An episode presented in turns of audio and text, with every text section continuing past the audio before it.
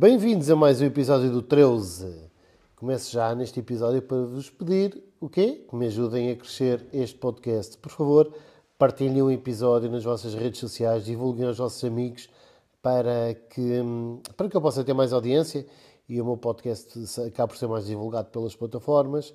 Carreguem em seguir, carreguem no sininho, que isso ajuda-me a crescer uh, que este meu podcast, está bem? Obrigado. Bem, então hoje venho-vos falar de um assunto muito tuga.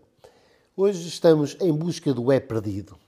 Sabem, eu acho, acho divertido, embora eu não consiga bem entender a, a lógica das pessoas que colocam um E no final de, das palavras terminadas em L. Uh, será que é por não conseguirem dizer os L's e colocam o E no final para facilitar? Ou será outro motivo qualquer?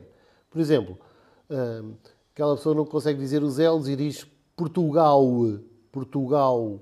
Então sai Portugal para facilitar. Será que é por isso? É porque é outro motivo? Eu sei é que eu tenho, tenho tido cada vez mais dificuldade em ouvir um, um bom Viva Portugal! sem me rir.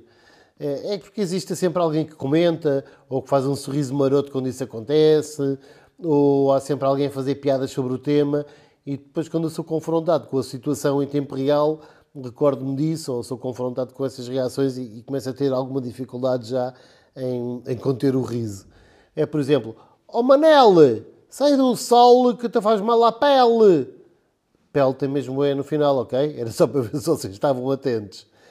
Mas, apesar das palavras terminadas em L serem mais fustigadas, não significa que o E ou E final não possa atacar outras palavras inocentes, ok? São os danos colaterais, género tipo fogo amigo.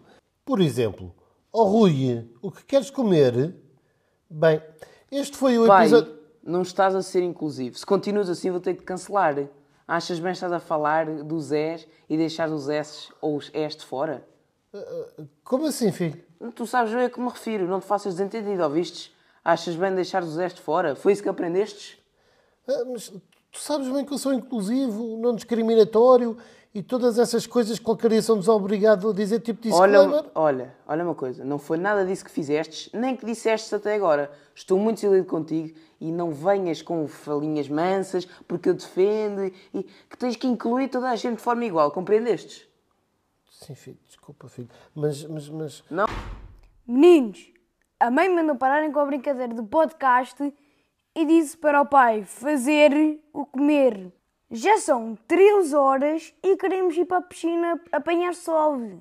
Ouvistes?